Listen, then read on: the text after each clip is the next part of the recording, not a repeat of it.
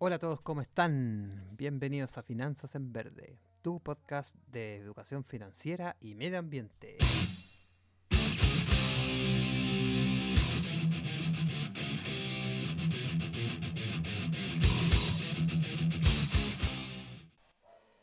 Hola a todos mis amigos, ¿cómo están? Espero que todo ande bien en sus respectivas actividades, obviamente. Eh, bienvenidos al episodio número uno de Finanzas en Verde. En este episodio vamos a hablar principalmente de los cuatro pilares que, sustentan, obviamente en mi percepción, lo que es la educación financiera en la vida de las personas y a la vez dar consejos prácticos de cómo hacer esto llevadero a lo largo de, nuestras vidas, obviamente. Eh, bueno, en general, los pilares que, que, sustentan la educación financiera en mi visión, son los ingresos, los gastos, la deuda y el ahorro e inversión. Estos cuatro pilares, básicamente agrupados, eh, son los que gobiernan aproximadamente el 99% de las decisiones financieras que nosotros vamos tomando en nuestra vida cotidiana y también a lo largo de nuestra vida. Por ende tienen una importancia suprema respecto al pilar financiero para cada, para cada persona. Eh, ¿Cuál es la idea? La idea básicamente es explicar un poco de qué trata cada, cada pilar y obviamente dar consejos prácticos que se puedan aplicar eh, en la vida obviamente cotidiana de cada persona, que al final es lo que importa y lo que toma un mayor como relevancia en sí. Eh, bueno, en primera instancia, los ingresos. Los ingresos corresponden a las entradas de dinero que tiene una vida a lo largo, una persona, perdón, a lo largo de su vida. ¿Ya? Algunos ejemplos de ingresos son el pago, por ejemplo, un salario mensual, una pensión, un arriendo de algún activo de carácter más inmobiliario, intereses, por ejemplo, de inversiones en, bolsa de valores realizada por, diversas personas, bonos, utilidades de una empresa, etc. O sea, aquí eh, en, todo lo que sea un ingreso a tu bolsillo, platita obviamente en, tu bolsillo, eh, se puede denominar como ingreso, ¿ya? Eh, ¿Cuáles son los mejores, en mi, en mi opinión, consejos respecto a, a, lo que son los ingresos de una persona? Yo creo que a lo largo de la vida eh, las personas debiesen intentar diversificarlos lo máximo posible. De esta forma uno puede tener muchas fuentes de, de ingreso, eh, con lo cual obviamente se abre un montón de posibilidades de, desde la calidad de vida que nosotros queramos llevar, desde las decisiones que, financieras que tomemos respecto a aumento de, patrimonio, de capital, etc. ¿ya? Entonces, eh, ¿Qué es lo que nos lleva básicamente a aumentar estos ingresos en el tiempo? Yo creo, por lo menos en mi experiencia, el hecho de mejorar mis conocimientos y habilidades constantemente ha sido fundamental en, fortalecer este, este, pilar de educación financiera. Eh, esto, en mi opinión, me ha generado o me ha permitido optar obviamente a mejores empleos, empleos donde básicamente yo a partir de la ofrezco mi, tiempo a una determinada empresa y por ende esa empresa me otorga un sueldo mensual en este caso. Por otro lado, eh, esta misma eh, visión, obviamente, o, habilidad, eh, me ha llevado a, a, aventurarme en ciertos emprendimientos. O sea, el hecho de, de por lo menos tener una, pyme en este caso, como les decía en el capítulo anterior, que ya lleva cinco años en el mercado, eh, ha significado el hecho de, poder estar mejorando mi conocimiento y habilidades constantemente. Por ende, eh, yo creo que a muchas personas, cuando, cuando empiezan a, aplicar estos principios en, en, su vida, hay muchas oportunidades que se empiezan a ver y que básicamente en muchas ocasiones no se ven porque estamos faltos obviamente de, capacidades, de conocimientos y de habilidades principalmente. Eh, por otro lado, yo creo que un consejo muy valioso que una vez escuché por ahí, que obviamente yo no lo, puse en práctica por, en realidad desde, desde el tiempo en que, que quizás hubiese esto tomado un mayor eh, fortalecimiento al momento, es el hecho de vender. Si hay algo que alguien pueda, yo creo, otorgar a alguna persona es indicarle que venda.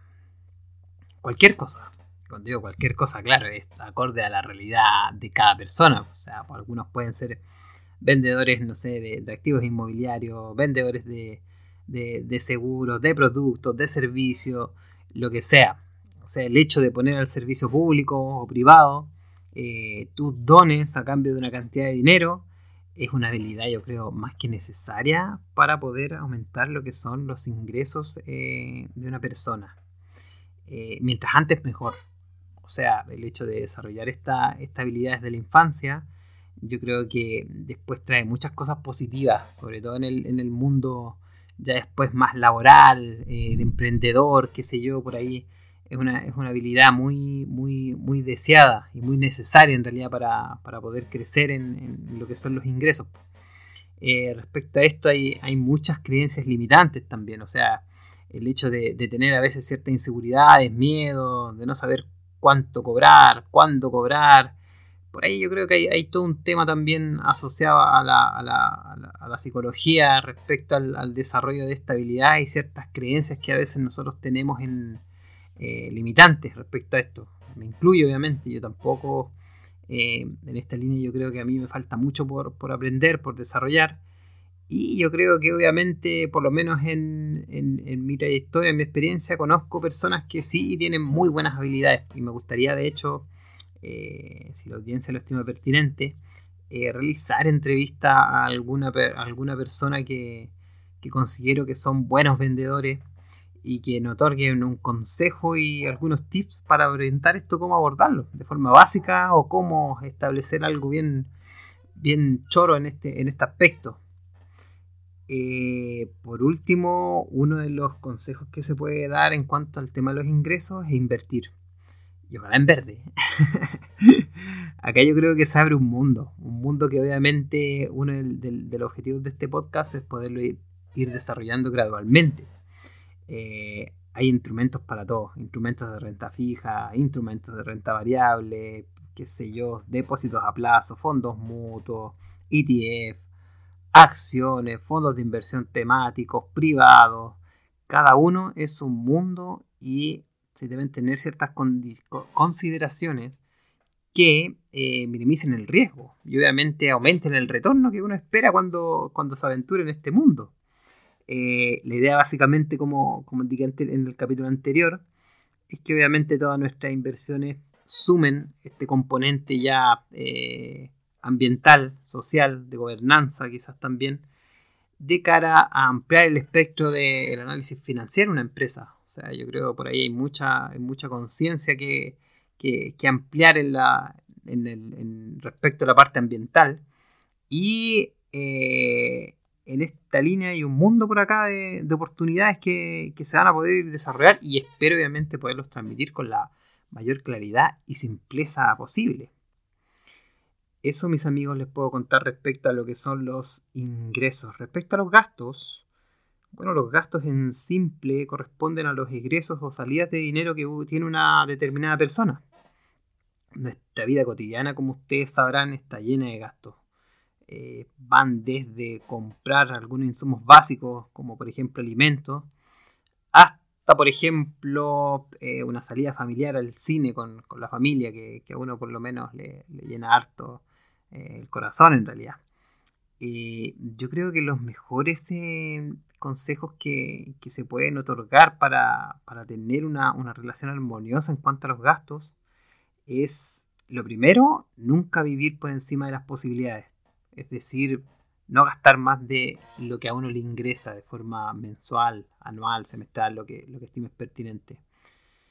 Sesgo vital en muchas personas que me he dado cuenta que que a veces por, por, no sé, por, temas psicológicos eh, tratan de, vivir una vida que, está muy por encima de, sus posibilidades. Pues, no sé, comprando autos que, son un lujo, pero a la vez también son un, gasto.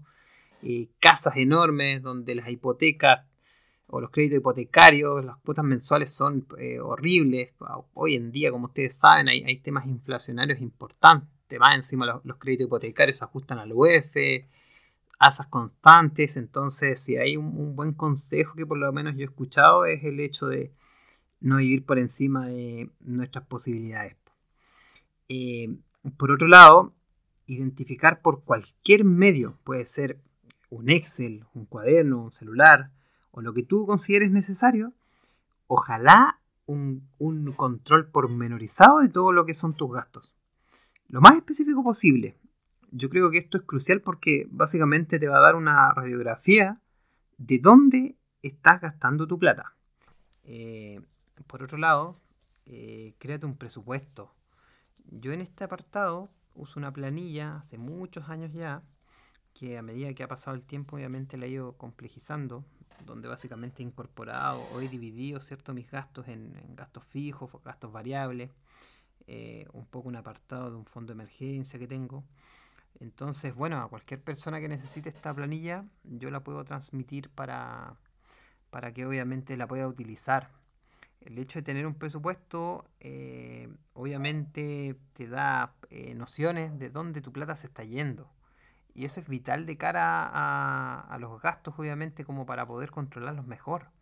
Entonces, yo creo que es una tremenda herramienta tener una, pequeña planilla, como digo, un Excel, algo que, a ti te indique dónde se está yendo tu plata y dónde después puedes en el tiempo ir eh, pormenorizando esos gastos, que es el plan. O sea, eh, el paso siguiente vamos a ver el, pilar del, ahorro y la inversión, nace por tener obviamente un control de tus ingresos y egresos eh, eh, controlados y que te dé margen en el tiempo y que te pueda otorgar obviamente ese, ese dinero extra para que tú después puedas hacer con él el otro paso que viene o el otro pilar, que es la inversión.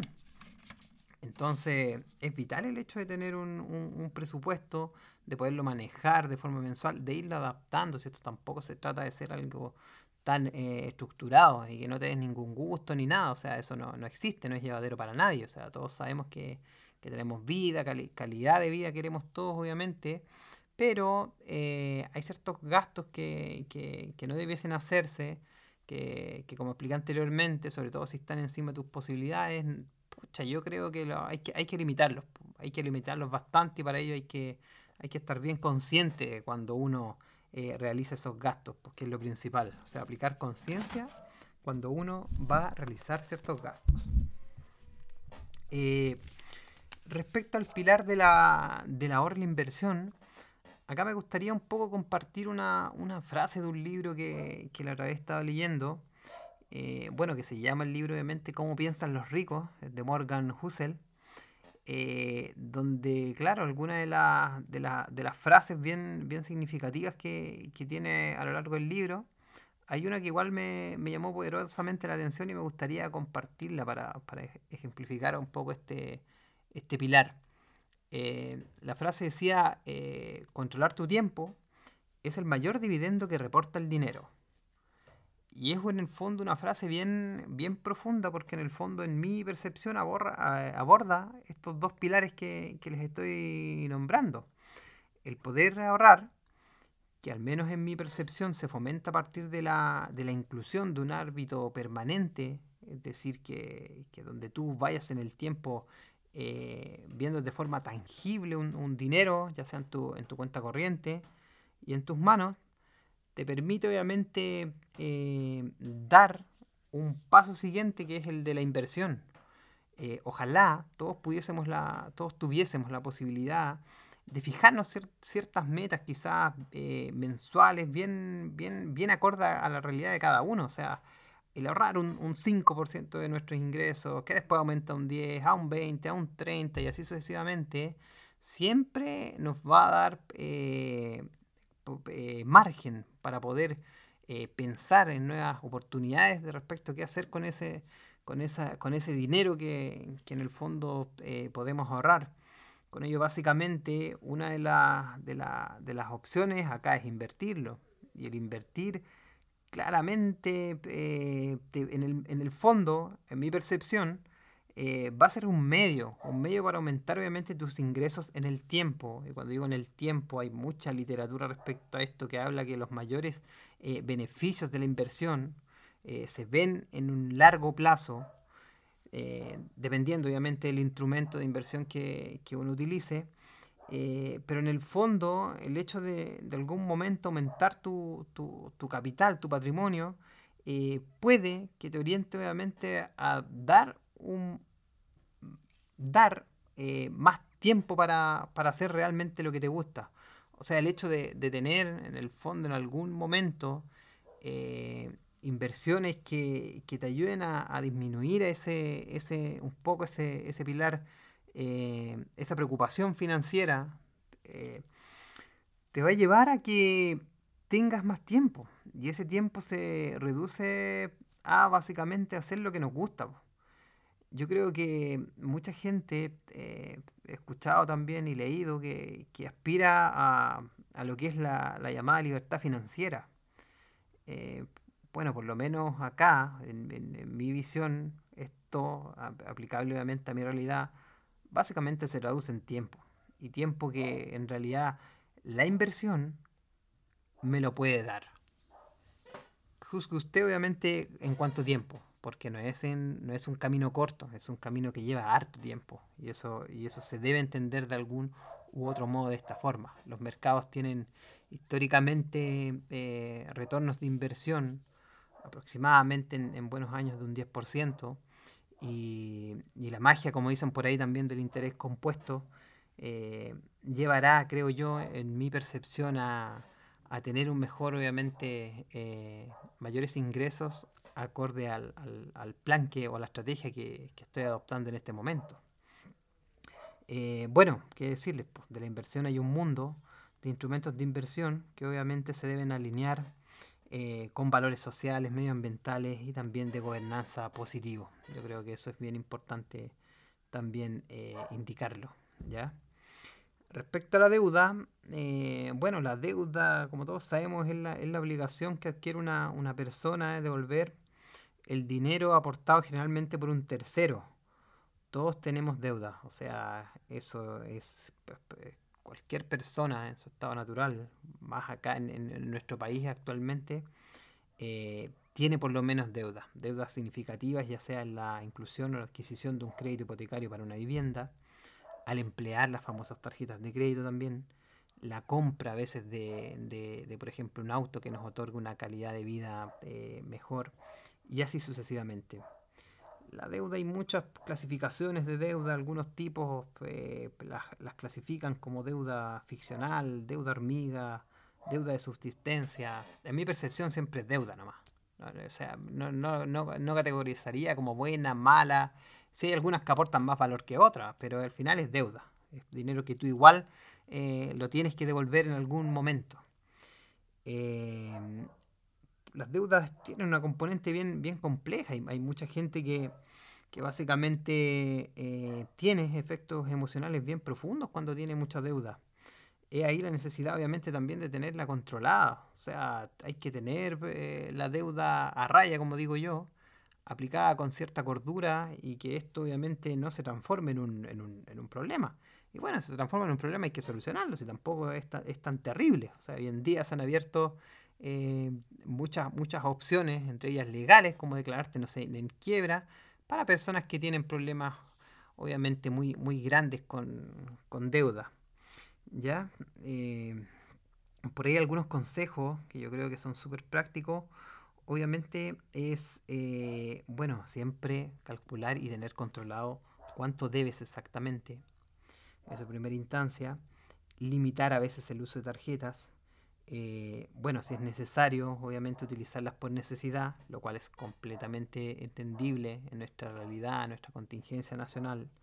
Muchas personas que necesitan, obviamente, emplear estas tarjetas para, para, para subsistir eh, para, para, efectuar diferentes deudas, pero hay que limitar, yo creo, mayormente lo que es el consumo. O sea, el hecho de que una tarjeta no te, no te sirve para andarte comprando, no sé, el típico eh, tanto snack, la Coca-Cola o, o, diversas, obviamente, eh, eh, productos que, que, no sean necesarios o de primera necesidad, donde, ojo, te endeudes, porque cuando yo digo deuda es adquirirla en, en, un, en un tiempo X, no sé, tres meses, seis meses, eh, con lo que eso conlleva. Conlleva a que, pues, no sé, la, la, la, el uso de la tarjeta de crédito te va, te va a, cobrar una, una comisión eh, te va a cobrar un interés también asociado a eso. Y eso básicamente te impide un poco tu, ¿cómo se llama? tu capacidad de, ahorro y de manejo de dinero en, tu bolsillo que, se pueda materializar y que posteriormente eh, ocupes para invertir. Entonces, eh, indicar que si la necesidad obviamente de las tarjetas es necesaria, eh, también se pueden utilizar ciertos criterios, como por ejemplo el hecho de comprar en cuotas sin interés, que ojalá te puedan sean tarjetas que te proporcionan obviamente un beneficio como, como algunos puntos canjeables por productos o, servicios que, yo he visto que por ahí tienen esos beneficios, o también otras la acumulación como de millas para hacer algún viaje. Entonces por ahí también el hecho de usarlas te puede traer estos beneficios que, dependiendo de la tarjeta o y el banco respectivo eh, te los proporcionan o no.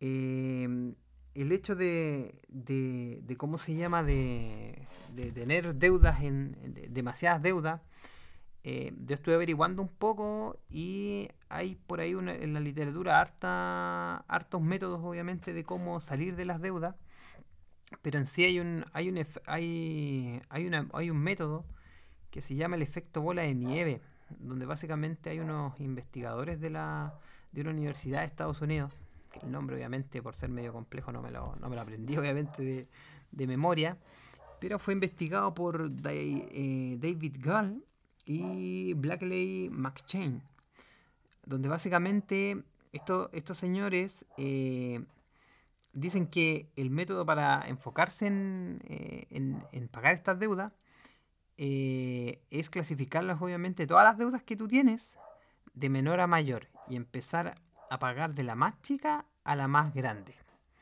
Esto, según estos autores, va a generar una inercia a medida que se paga cada una de las deudas. Eh, claro, uno podría pensar en este aspecto que es como contraproducente, porque obviamente para mí lo lógico siempre es, salir de las deudas más, más caras, a la, con el mayor interés obviamente, a las más, a las más pequeñas, para las más insignificantes. Pero estos señores eh, eh, se dieron cuenta de que la probabilidad obviamente de quedar libre de deudas eh, aumenta significativamente, aumenta significativamente cuando tú pagas de la menor a mayor, ya que ofrece obviamente eh, una sensación de, victoria, por decirlo de algún modo, que brinda la motivación suficiente como para seguir adelante e ir escalando las deudas que son más grandes. yo creo que sería bien importante, yo por lo menos no lo he aplicado en sí, pero si a alguna persona le sirve averiguar esto, yo creo que sería súper positivo. Esto básicamente porque, claro, el tema de las deudas se ha estudiado también que principalmente es una batalla interna psicológica bien importante, no solo financiera. Entonces necesitan por ahí más de alguna eh, ajuste también en ese, en ese aspecto. Entonces, eh, bueno, a partir, como, como, les decía, de estos cuatro eh, pilares en sí, se desprenden que todos están interconectados. O sea, el hecho de tú tener una, una mayor eh, fuente de ingresos siempre va a ser bienvenido. De tener tus gastos obviamente controlados y en lo posible en el tiempo disminuirlos te va a permitir ahorrar. El hecho de tener ahorro, todos sabemos que, que por las altas tasas de inflación que hay al momento, no conviene mucho tener estos ahorros en una, en una cuenta corriente sin hacer nada. De hecho, lo conveniente es invertirlos. Porque el invertir obviamente te va, en muchos instrumentos, desde cuentas en UF, depósito a plazo, te va a permitir proteger, ojo, proteger solamente tu, capital. Eh, también obviamente en otros instrumentos de inversión se puede obviamente aumentar este capital a partir de las elecciones y, y el mercado o el instrumento que se utilice en el tiempo. Entonces, eso era, mis amigos, los que les quería contar, obviamente, en este, en este capítulo. Y obviamente, sin más que decir, por tu éxito financiero, hasta la próxima, mis amigos. Sin más que decir, me despido desde ya, dejando a toda la audiencia invitada a un próximo capítulo de Finanzas en Verde. No olvides compartir, comentar y dejar la valoración del episodio respectivo. Con esto ayudarás enormemente a poder seguir creciendo y generando contenido que aporte valor para cada uno de ustedes.